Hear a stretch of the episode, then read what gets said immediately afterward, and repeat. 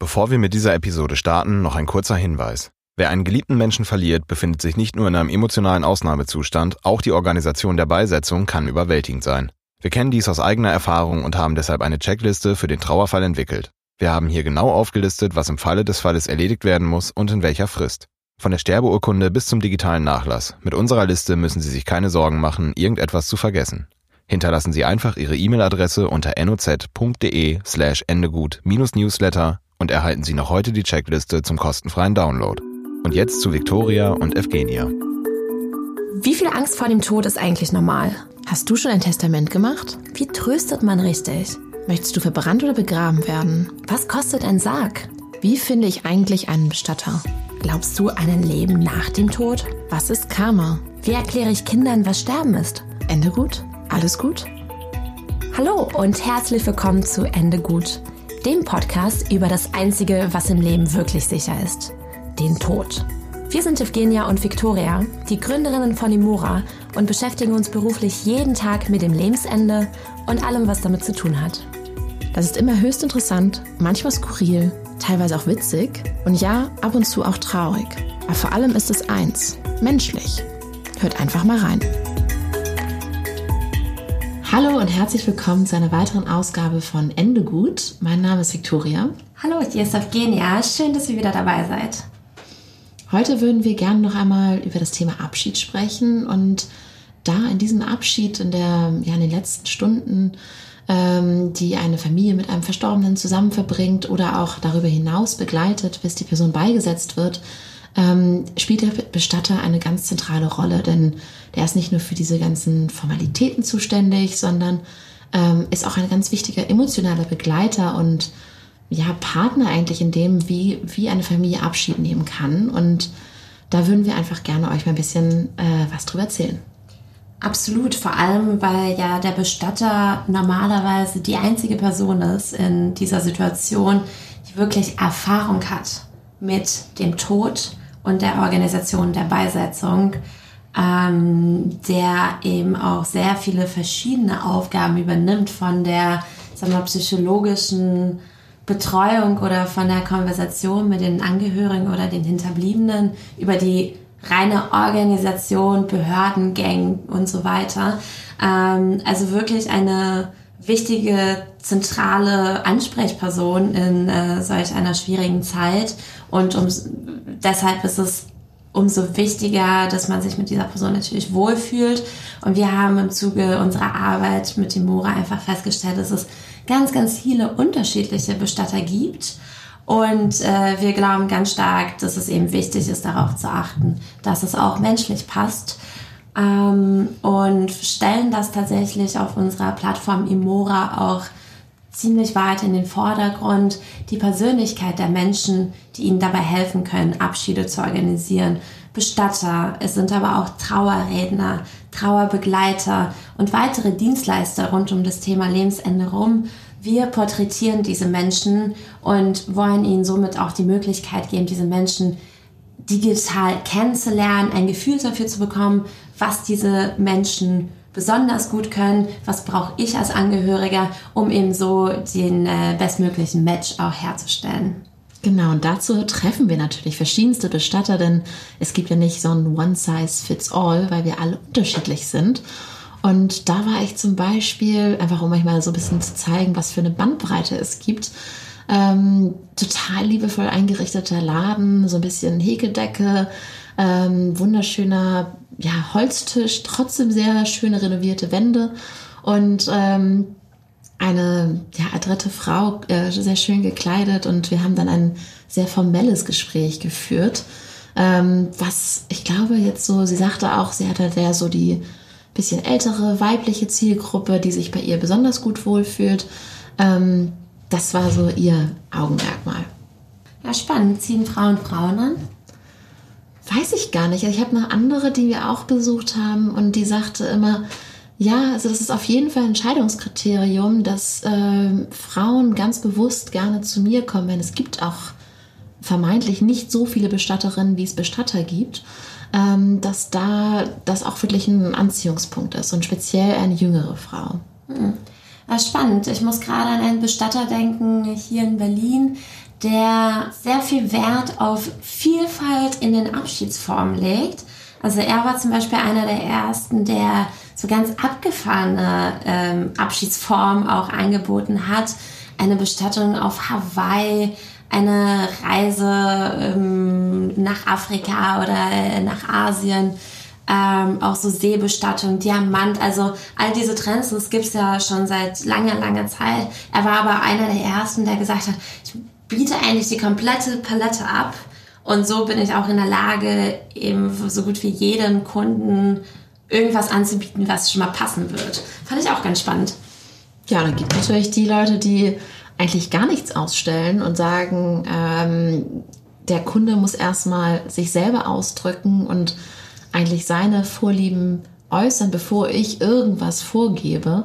Das heißt, ich bin da an einem Dezember, Januartag vorbeigelaufen und es war ähm, nur ein Licht im Fenster, also eine, eine Kerze. Und ich dachte, ach, was ist aber ein schönes so Beauty-Studio. So sah das eigentlich eher aus. Es hatte jetzt nichts, was ich mit irgendeinem klassischen Bestattungsinstitut verbunden hätte. Bin da reingekommen, es gab Schokolade, es war einfach so eine totale Wohlfühlatmosphäre. Mm, und dann war es eigentlich ganz komisch, dass wir uns jetzt plötzlich über den Tod unterhalten haben. Mm. Ähm, also komisch auch nicht, weil war ja da anders, aber ähm, es ist es ist eigentlich so, man, man hat so Stereotypen im Kopf und ich glaube, wir erzählen euch das ja auch hier, um irgendwie zu sagen, es gibt halt so ganz unterschiedliche Varianten heutzutage. Ja, und äh, unser Gast heute ist eine Bestatterin aus Berlin, die ebenfalls einen Laden hat, wo keine Urne und kein Sarg ausgestellt ist, wo man wahrscheinlich auch ähm, im, auf den ersten Blick gar nicht denken würde, dass es sich um ein Bestattungsunternehmen handelt. Und sie bezeichnet sich als eine alternative Bestatterin, auch wenn sie sagt, das Wort ist gar nicht unbedingt total treffend. Ähm, wir sind sehr gespannt und sehr froh, Susanne Ecke bei uns zu haben. Und lass doch einfach mal reinhören. Ja, und wir freuen uns heute sehr, mit Susanne hier zu sprechen. Susanne ist unser Gast, Susanne Ecke aus Berlin. Erzähl doch mal, was du so machst. Also, ich bin Susanne Eckel. Ich bin hier in Berlin Bestatterin, bin seit fast 30 Jahren in der Stadt. Ähm, habe hier ein kleines Bestattungsunternehmen mit einer Kollegin zusammen in Schöneberg und gehört sozusagen zu den alternativen Bestattern. Und das ist dann erstmal schon mal gleich das schwierige Wort, weil kein Mensch weiß, was ist denn eigentlich ein alternativer Bestatter. Das bedeutet letztendlich, dass wir in der Regel eigentlich relativ kleine Firmen sind mit ein Personen oder zu zweit, ähm, die sehr Angehörigen und Verstorbenen orientiert arbeiten. So, mhm. um das mal so einen Rahmen zu geben. So, es gibt die klassischen Bestatter, die eben große Filialen, Niederlassungen haben, wo man innerhalb von ein paar Stunden vielleicht die ganze Trauerfeier besprochen hat. Und bei uns läuft das eben so, dass wir die Angehörigen sehr mit einbeziehen in den Prozess. Ja, spannend. Du hast ja gerade die Größe erwähnt. Was für einen Unterschied macht es, ob man eben alleine ist oder eine große Filiale führt? Ich glaube, es ist erstmal so eine persönliche Entscheidung. Möchte ich irgendwie eine große Firma hier aufziehen und Mitarbeiter haben mhm. oder möchte ich eher mit einer kleinen Firma meine eigene Verantwortung tragen und so sagen, so jeder Kunde, jeder Angehörige, der bei uns ja, äh, den Telefonhörer in die Hand nimmt und uns anruft, der hat einen einzigen Ansprechpartner, so von Anfang bis zum Ende. Und dadurch ist natürlich die Anzahl der Trauerfälle auch limitiert, die wir übernehmen können. Mhm. Aber ich bin im Netzwerk und wenn hier gerade bei mir irgendwie so ist, dass ich sage, ich kann hier keinen neuen Trauerfall noch dazu nehmen, weil einfach es vielleicht gerade ein bisschen schwierige Fälle mhm. gibt, dann kann ich mit gutem Gewissen einfach in im Netzwerk weitergeben. Und das ist gut so. Und was bedeutet das genau, dass du, du sagst, individuell betreuen? Ich meine, das würde ich jetzt von jedem Bestatter eigentlich annehmen. Mhm. Was heißt das ganz genau, was du dann anders machst? Also wenn ich den Verlauf von so einem Trauerfall mir angucke oder da anfange, dann ist es in der Regel so, dass die Menschen dann anrufen, wenn der Tod praktisch eingetreten ist. So. Und dann führe ich erstmal ein Telefonat mit den Menschen und verabrede mich mit denen entweder zu Hause oder in der Wohnung des Verstorbenen oder wenn die das nicht möchten, dann bei uns in Schöneberg in unserem Laden. Und wir führen ein großes erstes Gespräch, um mal so einen ganzen Rahmen, den ganzen, die ganze Bandbreite erstmal zu überlegen und anzudenken, was überhaupt gewünscht ist. So, wofür der Verstorbene steht, was den ausgemacht hat, welche Hobbys es gibt, und den Menschen so ein bisschen die, so einen großen Rahmen anzubieten, wo man sagen kann, okay, diese formalen Geschichten sind ein Teil, die wir natürlich übernehmen, wie jeder klassische Bestatter auch. Also diese Standesamt, Abmeldungen, Krankenkasse, Rentenversicherung, das ist all das, was Sie also natürlich auch machen.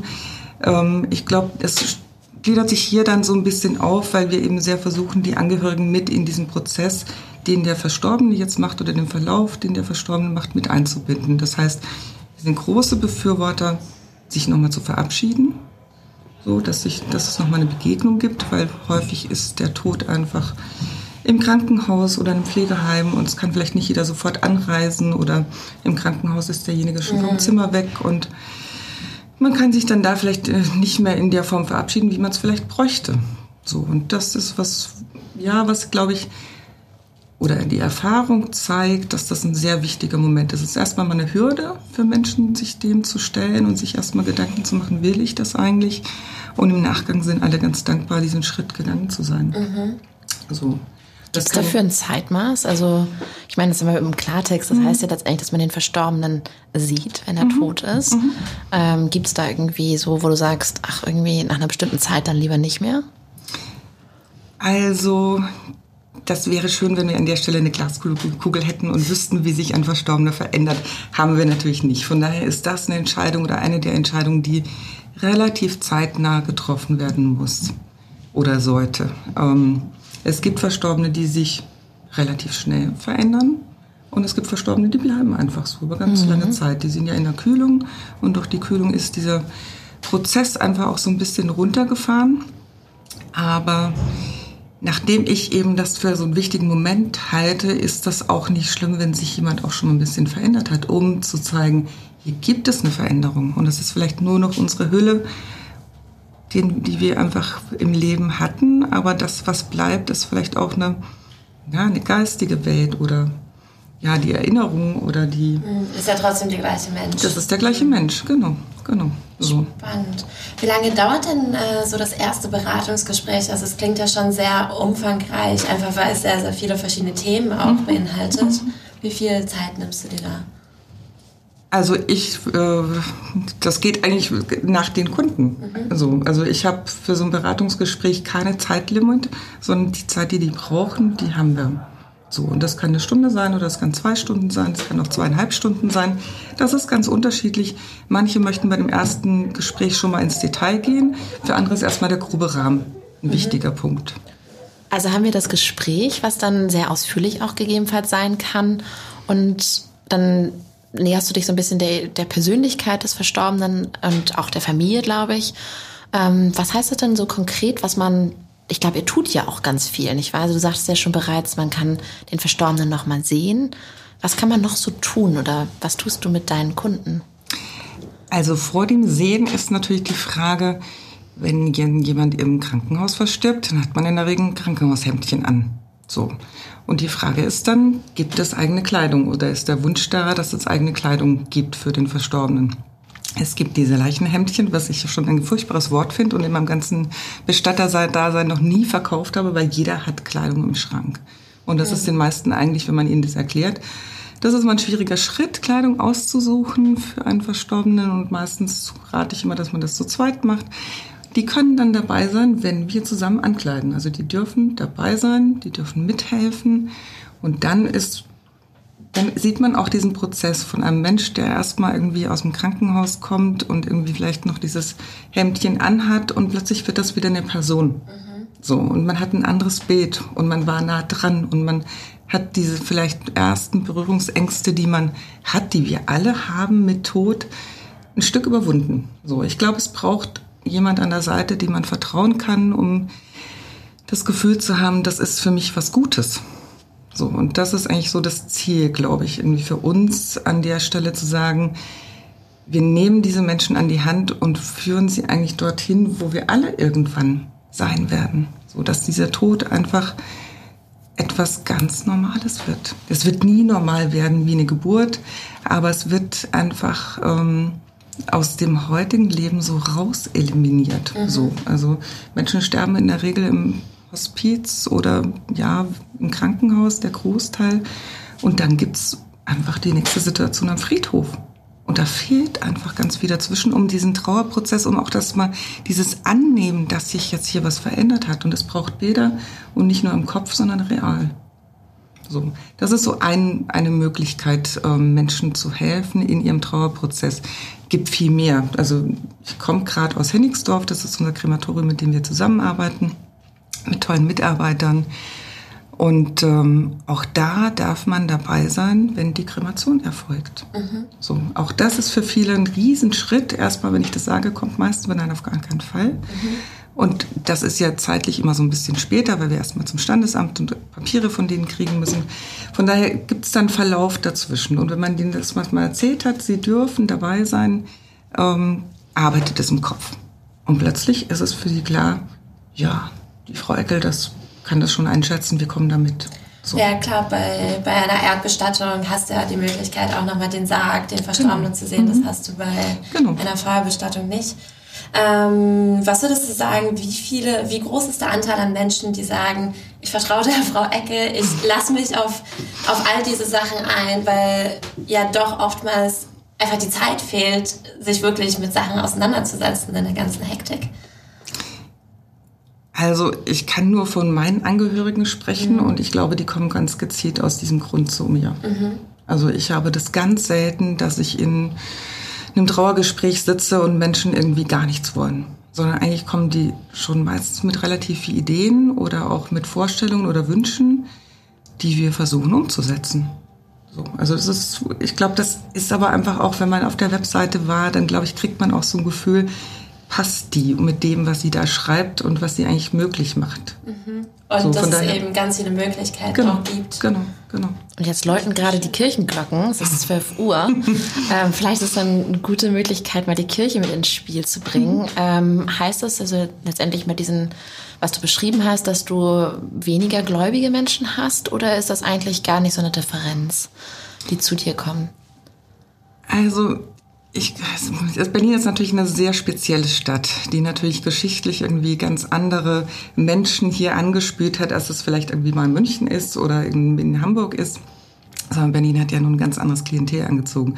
Und diese Menschen sind in der Regel, oder zumindest die, die bei mir ankommen, nicht wirklich kirchlich verhaftet. Also es ganz wenige, ähm, die heute noch in der Kirche aktiv sind. Wenn, dann sind sie irgendwie aus ja, nicht ausgestiegen, weil zu anstrengend oder zu nervig. Aber eigentlich haben wir sehr viel oder habe ich sehr viel Trauerfeiern, wo entweder freie Redner da sind, die vielleicht einen kirchlichen Hintergrund haben, weil dann vielleicht doch gewünscht wird, dass noch ein Vater unser gebetet wird oder irgendwas Kirchliches mit einfließt, aber eben nicht mehr dieses ganz Rituelle, was die Kirche oder hoffe ich Pfarrer einfach dann in ihrem Ritus und dem Ablauf, den die für eine Trauerfeier vorbereitet haben, ähm, passt einfach häufig nicht. Und das ist, glaube ich, nachdem der Durchschnitt meiner Verstorbenen irgendwie zwischen 40 und 50 liegt, mhm. ist das eine Generation, die mit Kirche einfach nicht mehr viel zu tun hat. So, das passt einfach nicht. Da passt kein Organist, da passt kein Pfarrer. Da gibt es ganz andere Möglichkeiten. Also, dass die Familie spricht oder dass ich was vorlese, was die vielleicht schreiben, weil sie sich nicht zutrauen, dass sie selber sprechen. Ähm, gibt viele Möglichkeiten. So. Sie müssen sich nur trauen. Das heißt, es kann vielleicht, also das haben wir uns ab und zu mal besprochen schon, ist es doch dadurch, dass man vielleicht weniger gläubig ist oder viele Menschen weniger gläubig sind, brauchen die trotzdem irgendwie so einen Ritus. Also den schaffst mhm. du ja letztendlich mit mhm. den, was du gerade beschrieben hast. Äh, man könnte ja auch einfach sagen, jetzt ganz plump irgendwie Deckel zu und fertig. Äh, und das sagst du, also das letztendlich, du sagst ja, das ist wichtig, irgendwie Abschied zu nehmen. Und vielleicht hat ja früher die Kirche auch so einen Rahmen gegeben. Ähm, würdest du dann Zusammenhang sehen? Ich glaube, gerade weil Menschen nicht mehr so kirchlich verhaftet sind und nicht wissen, was kommt eigentlich danach, macht das sehr viel mehr Angst, als es vielleicht bei wirklich gläubig verhafteten Menschen ist. Mhm. So, und genau aus dem Grund, glaube ich, braucht es neue Formen, neue Rituale, die Menschen auffangen. So, und eine Kerze irgendwo aufzustellen oder ein kleines Teelicht irgendwie auf den Sarg zu stellen, ist was, das muss man nicht erklären. Das ist eine Geschichte, die jeder auf der Welt mhm. versteht. Mhm. So. Und das sind kleine Gesten, die man tun kann, die nichts mit Kirche zu tun haben. Dies kommt natürlich auch aus der Kirche, aber das ist nicht so fest verhaftet wie jetzt Weihrauch oder ein Pfarrer, der da steht. So. Also ich bin ganz sicher, dass wir diese Rituale neu schaffen müssen und die sind auch geschaffen worden. Und in der Auseinandersetzung mit einem verstorbenen Menschen gibt es ja dadurch, dass der ja ein Leben gelebt hat und vielleicht Hobbys hatte oder irgendwelche Leidenschaften oder ein Sammler war, gibt es ja ganz andere Möglichkeiten, die vielleicht viel persönlicher sind, die man nicht übertragen kann auf alle, die nicht kirchlich verhaftet sind, aber eben für diesen Mensch passend sind. Mhm. So. Eigentlich ganz spannend, dass Rituale sind ja im ersten Schritt irgendwas Kollektives. Und äh, dagegen dein sehr individuell, deine doch recht individuelle mhm. Herangehensweise an das Ganze. Also wir hören ja schon viel von, ja, du kannst den Sarg oder die Urne mit bemalen oder vielleicht ist es eben eine nachhaltige Bestattung.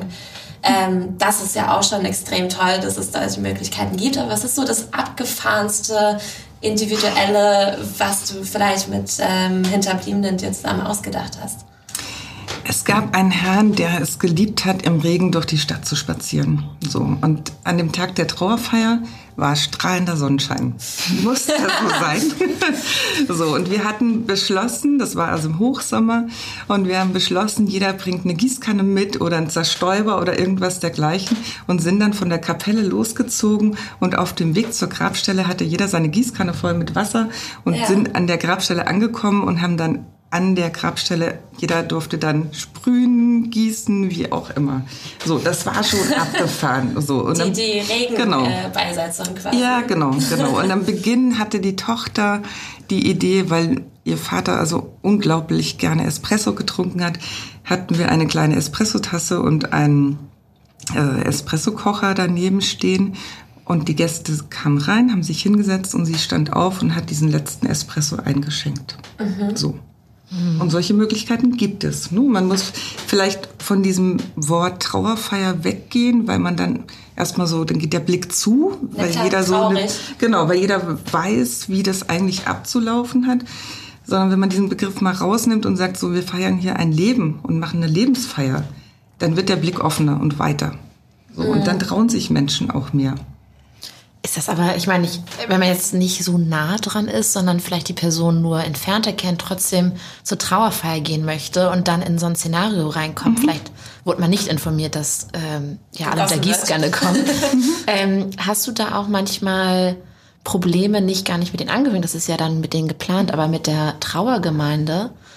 Die nee. da nicht mitziehen oder einfach irgendwie mhm. komplett verwirrt sind? Also das mit den Gießkannen, das wurde in der Trauerkarte mit äh, reingeschrieben, dass dieses Ritual dort geben wird.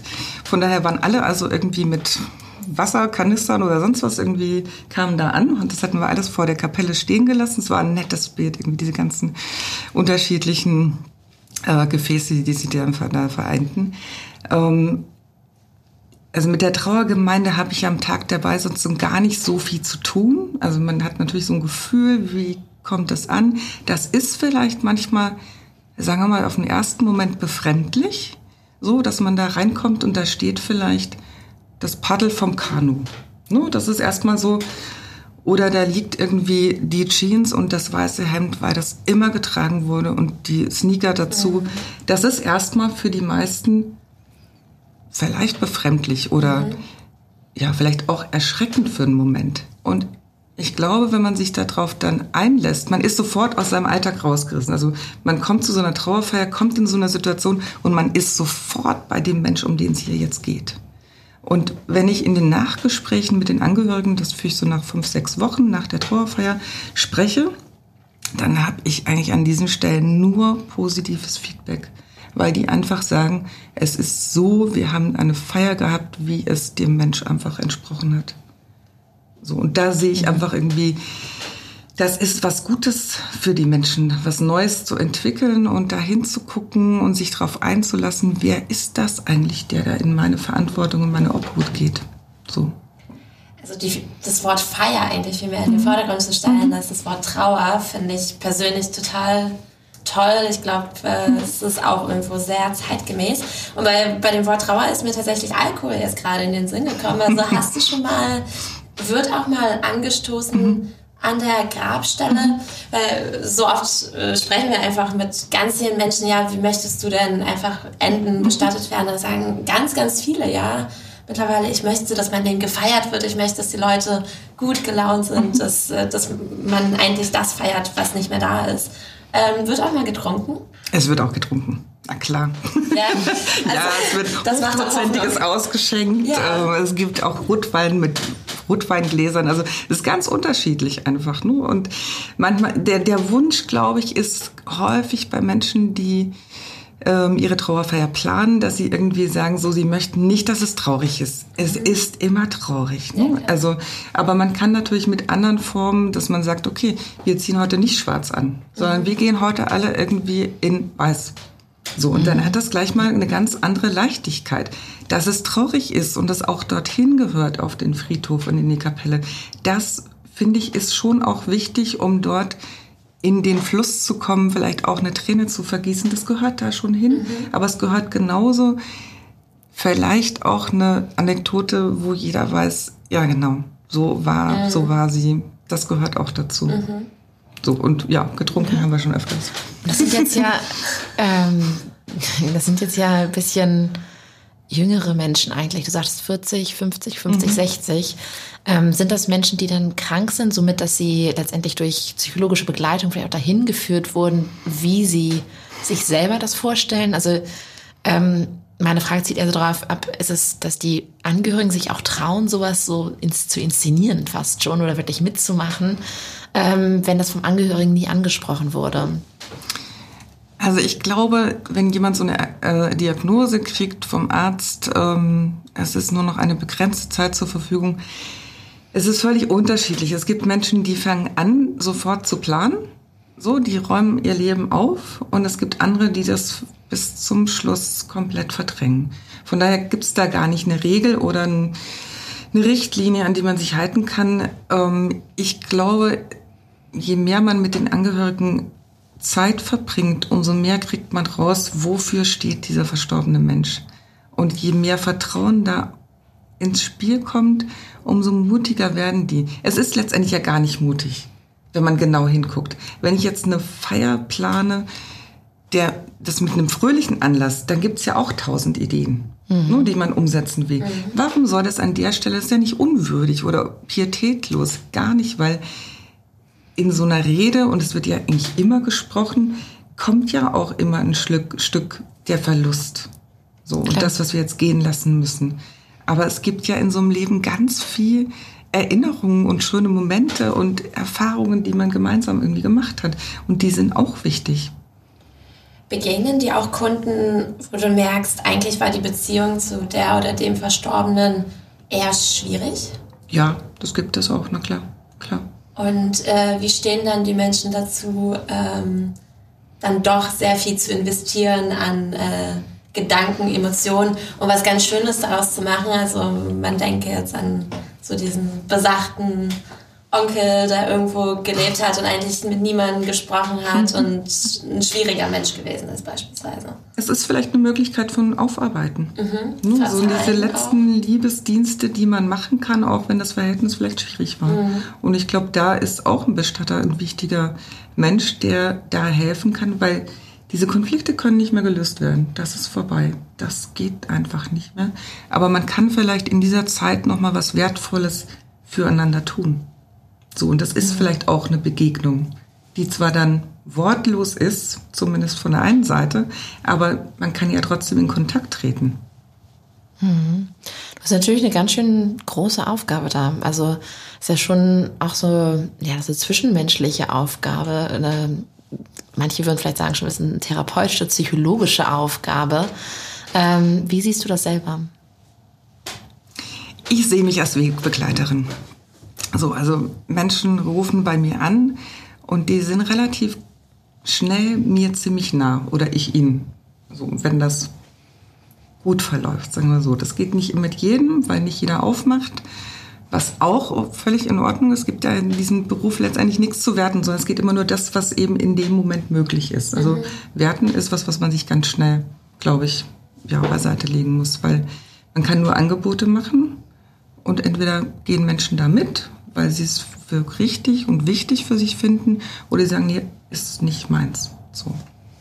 Ähm, sag nochmal deine Frage. Jetzt habe ich mich verheddert. Ob du eine Psychologin wirst? Nee, das bin ich nicht. Ähm, ich bin keine Trauerbegleiterin, ich bin kein Sterbebegleiter davor. Ich glaube, ich bin Mensch an dieser Stelle. Und ich glaube, das zeichnet mich an der Stelle aus, dass ich mit meinen Angehörigen genauso am Tisch sitze wie mit jedem anderen auch. Also ich bin sie nicht die, das Bestattergesicht an und auch keine anderen Klamotten, sondern ich bin so wie ich bin und einfach da genau, in den genau. schwierigen Stunden. Erstaunlicherweise ist das das, was die Menschen am allermeisten in diesen Nachgesprächen auch mit anführen, dieses Gefühl, da sitzt ihnen ein Mensch gegenüber, der Zeit hat. Mhm. Ich meine, das ist ja in unserer Gesellschaft heute ein sehr, sehr hohes Gut. Wann hat man mal ein Gespräch, wo jemand wirklich da ist und mhm. ungeteilte mhm. Aufmerksamkeit? Mhm. Und ich glaube, speziell in so einem emotionalen genau. Moment, ähm, jemand, der nicht wertet, mhm. sondern einfach auffängt, ist ja ein unglaublicher Dienst. Ja, aber das ist das, was uns Menschen eigentlich auszeichnet. Und ich bin immer wieder perplex, dass das so ein großes Ding für die Menschen heute ist. Aber ja, unsere Gesellschaft ist Also vielleicht sollst du auf deine Webseite schreiben, ich bin Mensch. Und ja. ich nehme mir Zeit. Ja, ähm, das glaube ich steht da sogar. Okay, ja, das, äh, davon äh, gehe ich eigentlich aus. Ähm, du hast jetzt das äh, Nachgespräch schon zum zweiten mhm. Mal erwähnt. Das ist ähm, sehr besonders. Ähm, ich glaube, wir kennen kaum... Äh, ich höre es zum ersten Mal heute. Ja, also... Mhm macht ja auch total Sinn. Wie kommt es? Also ist das ein Angebot, was von dir auch ausgeht? Ist es eher, dass die, die Angehörigen dich wieder irgendwann aussuchen, um dir Dankbarkeit zu schenken? Ähm, wie, wie kommt das zustande? Also für mich ist das eine merkwürdige Situation, wenn ich die Menschen, die ich jetzt, sagen wir mal, über eine Wegstrecke von, sagen wir mal, zwei, drei, vier, fünf Wochen wirklich intensiv begleitet habe, dass ich mich bei denen am Friedhof verabschieden soll. Ja, ciao. Ist irgendwie wieder. komisch. Ja. Und denen dann eine Rechnung schicke und dann bin ich weg. Ist irgendwie so, wie sie denken, das stimmt nicht. Also es mhm. stimmt für die ganze Geschichte eigentlich nicht. Und mir ist ja auch wichtig, dass ich von denen, sagen wir mal, ein Feedback kriege. So, also mhm. was sie sich vorstellen, was anders hätte sein können oder was sie sich vielleicht im Nachgang noch gewünscht hätten oder wie auch immer. Also ist ja alles möglich. Ich bin ja auch nicht perfekt so. Und ähm, deswegen ist das für mich völlig klar, dass ich irgendwie so nach vier Wochen ungefähr dort anrufe und irgendwie nachfrage, wie es ihnen denn jetzt geht. Dann haben die so einen gewissen Abstand irgendwie, das hat sich alles so ein bisschen, die ganzen Formalitäten sind dann eigentlich relativ gut schon mal im Griff. Und wenn die möchten, komme ich nochmal vorbei und spreche mit denen nochmal. So. Und ähm, dann hat es für mich auch einen Abschluss. Mhm. Also das ist mir schon auch das ist immer merkwürdig, wenn die immer sagen, nee, Frau Sie brauchen gar nicht nochmal kommen, ist alles gut gelaufen, ist alles prima. Ähm, so, das ist schön und trotzdem denke ich mir so, mir fehlt da jetzt was. Also eigentlich so mhm. das letzte Mal, sich zu begegnen und sich die Hand zu schütteln und sich, ja, auf der menschlichen Ebene ja, genau. Mhm. Mhm. mhm. Und es ist auch so ein Moment, wo du vielleicht mal merkst mit Angehörigen, oh, die sind irgendwie noch ein bisschen verloren. Also vielleicht würdest du auch mal eine mhm. Trauertherapeutin mhm. oder Therapeutin genau. empfehlen ähm, oder irgendwie ein Buch empfehlen oder irgendwas anderes. Mhm. Machst du sowas? Das gibt es tatsächlich, dass Menschen einfach nach vier, fünf Wochen immer noch in so einem ganz fragilen Zustand sind, wo man dann einfach da andockt und sagt, wäre vielleicht nicht eine Trauergruppe oder eine Trauerbegleitung für Sie ein wichtiger Punkt? Können Sie sich das vorstellen? Und dann gibt es Menschen, die wir da in unserem Netzwerk haben, die wir empfehlen können oder Gruppen, die es in der Stadt gibt. Also da gibt es ja wirklich eine ganze Menge. Oder geht auch oft um so Fragen wie, ja, ich brauche jetzt dann noch einen Stein oder ein, irgendwie ein Grabmal, wie aus Holz, oder scheint es ja sehr individuell. Und dann kann man denen einfach an der Stelle nochmal weiterhelfen. So, oder mit mhm. einem Buch oder einer Lektüre. Gibt tolle Bücher dazu, zu dem Thema. So. Hast du einen Tipp für uns?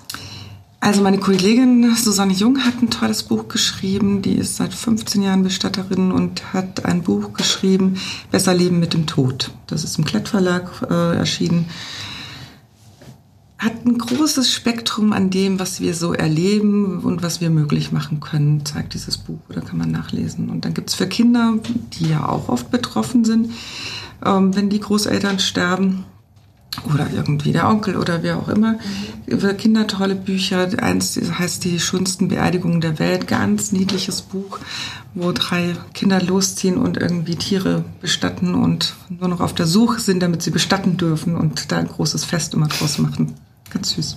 Das ist eigentlich wirklich süß, wenn man bedenkt, dass Kindern versucht wird, schon mal nahezulegen, dass es nicht nur schlimm und traurig ist, sondern dass es eigentlich viele, viele Möglichkeiten gibt, mhm. was Besonderes daraus zu machen. Ja, schön. Äh, werden wir auf jeden Fall in den Kommentaren ähm, bei diesem Podcast mit verlinken. Danke für die Tipps. Ja. Ja, also jetzt haben wir natürlich ganz viel gehört und wahrscheinlich für viele Hörerinnen und Hörer ist es zum ersten Mal, dass sie sowas überhaupt hören. Und ähm, da wäre so meine Frage, gibt es dich auch woanders? Also gibt es, gibt es diese Art von Trauerarbeit, Nissima, oder Begleitung? Wegbegleiter, sagtest du zu Anfang, ähm, schon in der ganzen Bundesrepublik oder ist das irgendwie so ein Berlin-Phänomen? Das gibt es inzwischen eigentlich in fast allen Großstädten. Also es gibt ein bundesweites Netzwerk an Alternativbestattern, wobei ich mich mit diesem Wort ja immer hader.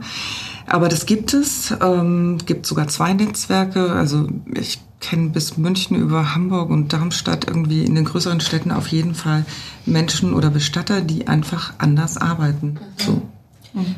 Wann hat sich äh, diese Bewegung etabliert oder wann, wieso ist sie entstanden? Also entstanden ist sie mit aus der Hospizbewegung, als mhm. klar wurde, ähm, wir brauchen Orte, wo Menschen, die nicht mehr im Krankenhaus ähm, therapiert werden können oder austherapiert sind, was ja auch ein schwieriges Wort ist, wo kommen diese Menschen hin? So und dann haben sich die Hospize entwickelt und die Hospize haben ja einen sehr menschlichen Umgang, einen sehr nahen Umgang, einen Umgang, wo es eben auch ums Sterben geht, wo das auch thematisiert wird. Es haben sich Sterbearmen irgendwie entwickelt. Da gibt es inzwischen eine große Schule, die aus Hamburg kommen, die ähm, und die haben natürlich dann händeringend Bestatter auch gesucht, die einen anderen Umgang haben. Die kennen die Angehörigen gut, die kennen den Mensch gut, der dort irgendwie als Patient oder als Bewohner eines Hospizes sind. Und die brauchten Bestatter, die einfach anders einen anderen Umgang haben. Die das weitertragen genau, bis genau. zu den... Mhm, mhm. Das, das ist so seit zehn Jahren dann? Ja, 10, 15 Jahre. Ich würde schon eher auf 15 Jahre gehen. Ich bin gar nicht ganz sicher, wann sich die ersten Hospize gegründet haben. Das war sicherlich auch so ein bisschen in der Zeit, als HIV ganz hochgekommen ist, wo wirklich ganz viele junge Menschen ganz rapide schnell gestorben sind, wo auch klar wurde, die sind Anfang 20, Mitte 20, die brauchen andere Rituale. Die brauchen, die können keinen Pfarrer und einen Organist da haben, sondern die sind mitten aus dem Leben, die kommen aus einer ganz anderen Kultur unter Umständen. Auch die Trauergemeinde genau, aller ja, genau, Angehörigen, genau, ganz genau. andere Generation. Hm. Also wir werden natürlich drüber schreiben und auch weiter berichten auf unserer Webseite dazu und äh, finden das halt persönlich auch einen total spannenden Trend, der sich da entwickelt. Mhm. Und ähm, irgendwie, ich nehme jetzt einfach nur mit, so, das ist eigentlich die Menschlichkeit. Also das ist gar nicht irgendwie ein Hokuspokus. Äh, es ist kein, ja, also verrückte Sachen. Das ist, muss jetzt auch keine Party sein oder Nein. so, sondern es ist eigentlich ähm, das Leben, was gelebt wurde ein bisschen darzustellen, ein bisschen Raum zu geben, mhm. um auch der Trauergemeinde oder wie nennst du die Trauergemeinde? Ich würde gerne ein anderes Wort dafür hören. Das ist schwierig. Habe ich keine Alternative dazu. So. Also gibt so die, die Angehörige oder Zugehörige, dieses Wort gibt es inzwischen auch, weil unter Angehörigen versteht man ja nur die Menschen, die praktisch familiär verbunden sind und Zugehörige sind die, manchmal ist ja eine Wahlfamilie viel näher als die Ursprungsfamilie. Wobei ich mich mit dem Wort Zugehörige auch irgendwie so ein bisschen, finde ich ja, auch so ein bisschen holprig. Total. Also ich versuche schon dieses Wort Trauerfeier nicht in den Mund zu nehmen, wobei mir das auch gelegentlich rausrutscht. Aber für die Angehörigen tue ich mich dann schon nochmal irgendwie besonders schwer. Also Trauergemeinde finde ich auch ein schwieriges Wort. Das das so vielleicht denken wir uns ja noch genau. äh, was Gibt, aus. Es muss ja immer neue Themen geben, an denen Total. wir arbeiten. naja, aber genauso wie sich eben auch einfach geschichtlich das ganze ich sag mal, Bestattungswesen, auch wenn es kein schönes Wort ist, äh, transformiert. So transformieren sich wahrscheinlich auch die Begriffe und die komplette Herangehensweise. Genau. Ähm, ja, wir werden mal ein bisschen brainstormen, wie man das benennen kann. Sagt Bescheid. ähm, ja, vielleicht äh, gibt es ja einen bei, unter euch, äh, von den Zuhörerinnen und Zuhörern, äh, die ein besseres Wort für ähm, die Trauergemeinde oder Trauerfeier oder all diese Begriffe, die sehr viel mit Trauer assoziiert werden. Also wenn ihr eine Idee habt, dann äh, kommentiert gerne, schreibt uns und wir werden das Ganze mal auswerten. Ja, vielen Dank dir, Susanne. Wir haben heute erstmal gelernt, was ein alternativer Bestatter bzw. eine Bestatterin ist, denn die sitzt ja vor uns hier. Ähm, wir haben viel gelernt, dass es eigentlich, ja, dass es mit der Menschlichkeit zu tun hat, dass es eine Art und Weise ist, wie Trauernde, wie Angehörige begleitet werden oder auch der Angehörige oder der Verstorbene in dem Fall ähm, verabschiedet werden kann und da mal so einen kleinen Ausflug gemacht, was so alles möglich ist und ähm, hoffen, dass es da eine große Diskussion auch zu diesem Thema gibt und sind ganz gespannt, was ihr da so zu sagen habt. Ich danke euch beiden, dass ich hier sitzen durfte und euch erzählen konnte. Ja, und auch von meiner Seite vielen Dank, auch ein äh, großes Danke für die Arbeit, die du machst, die andere alternative Bestatter machen, weil ich ganz persönlich glaube, dass dieser, oder was heißt Trend, ist diese Bewegung so viel mehr auf unsere Bedürfnisse in der Trauer ähm, ja, eingehen kann und es absolut wichtig ist, dass das auch äh, weiterentwickelt wird. Also vielen Dank, dass du bei uns warst. Sehr gern. Danke auch. In unserem Gespräch mit Susanne haben wir jetzt ja verschiedenste Möglichkeiten der individuellen Abschiednahme äh, besprochen. Ein Teil haben wir allerdings nicht besprochen, das ist die Trauerrede. Denn heutzutage ja, spricht der Pastor oder der Pfarrer ja gar nicht mehr so zwingend, sondern viele wollen das selber übernehmen oder man engagiert tatsächlich jemanden, der so eine individuelle Rede schreibt. Und da dachten wir, vielleicht ist das auch was für euch, wenn ihr das mal weitergeben wollt oder auch selbst betroffen seid, darüber nachzudenken, wie man oder was man eigentlich sagen könnte. Und ähm, da fangen wir jetzt einfach mal an zu brainstormen, was wir dann da alles so reingehören könnte.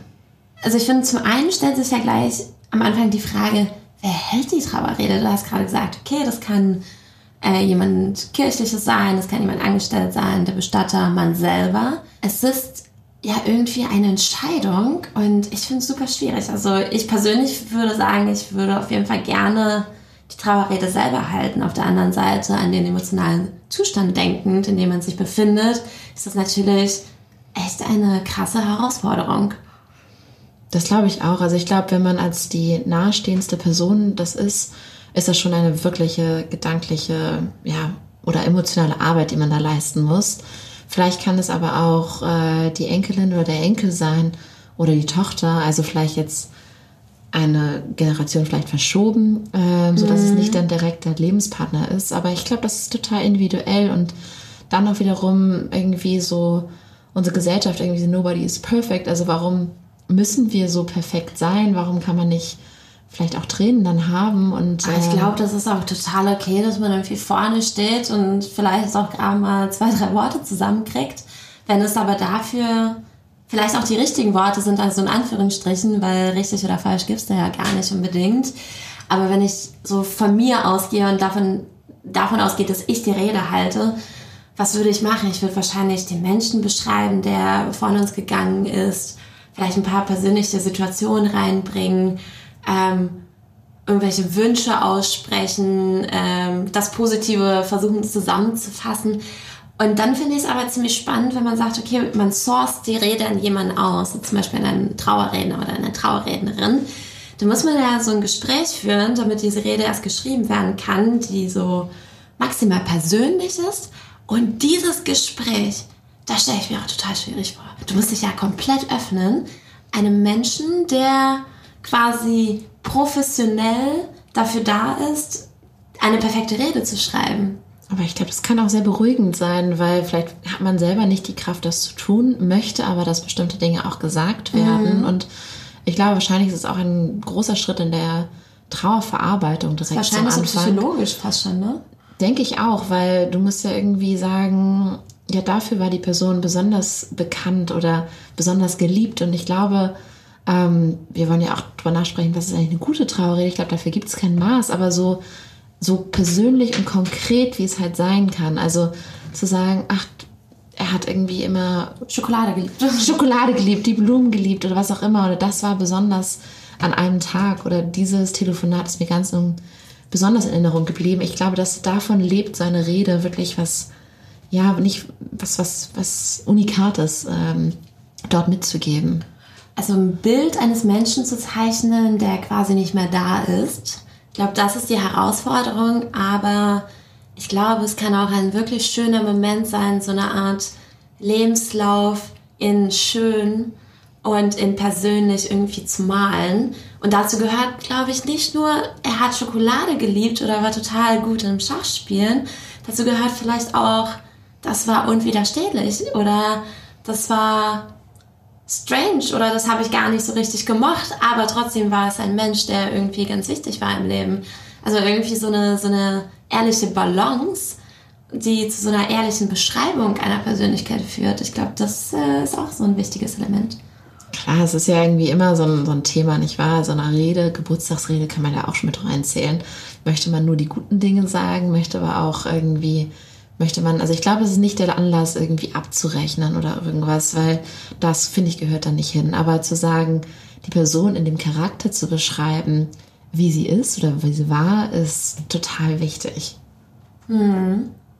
Entscheidet man sich dafür, mit einem Trauerredner ähm, die Trauerrede zu erstellen? So finde ich es ähm, eigentlich total toll, dass sich die Leute sehr viel Zeit nehmen. Also die Trauerredner, die zum Beispiel auch bei Emora ähm, Teil unseres Netzwerks sind, ähm, die sagen, die verbringen so im Schnitt äh, drei bis vier Stunden bei diesem Gespräch, wo sie wirklich auch zu den Angehörigen oder Hinterbliebenen nach Hause kommen ähm, einen Tee trinken und wo es wirklich ein langes, ausführliches, tiefes Gespräch ist, ähm, was natürlich in alle Richtungen gehen kann, aber wo man grundsätzlich darüber spricht, wer der Mensch war, wie er gelebt hat, damit man sich auch irgendwie einen, ja, so einen Eindruck verschaffen kann, welches man dann wieder in Worte münzen kann und daraus dann eine Rede entsteht. Ich glaube, das ist auch ein sehr kreativer, längerer Prozess. Total. Und eigentlich ist jetzt hier unser, letztendlich unser Aufruf nur an euch oder auch die Möglichkeit zu sagen, ja, vielleicht ist jemand nicht in der Kirche und demnach denken ja dann viele Leute, dass es halt so eine ganz stille Trauerfeier sein muss. Es muss nicht so sein. Es gibt halt Angebote, man kann selber sprechen, man kann jemanden engagieren, ähm, das in Worte zu fassen und das kann auch ein besonders schönes Element ähm, in so einem Abschied sein.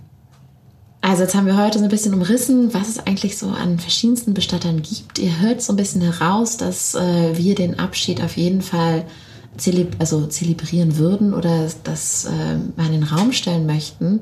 Äh, mit den verschiedensten Möglichkeiten, wie man es dann individuell gestaltet, muss man sich selber fragen. Auf jeden Fall gilt, man sollte sich ein bisschen informieren davor, ähm, um dann auch das Richtige auswählen zu können. Und jetzt haben wir das allerletzte Element des äh, Tages heute und äh, das ist Evgenias Bucketlist. Und ähm, da weiß ich, dass du schon ein bisschen länger gegrübelt hast, was denn auf deiner Liste noch so steht. Ja, die Liste ist äh, so lang und doch so unpräzise, dass das tatsächlich irgendwie schwierig war, irgendwas zu finden.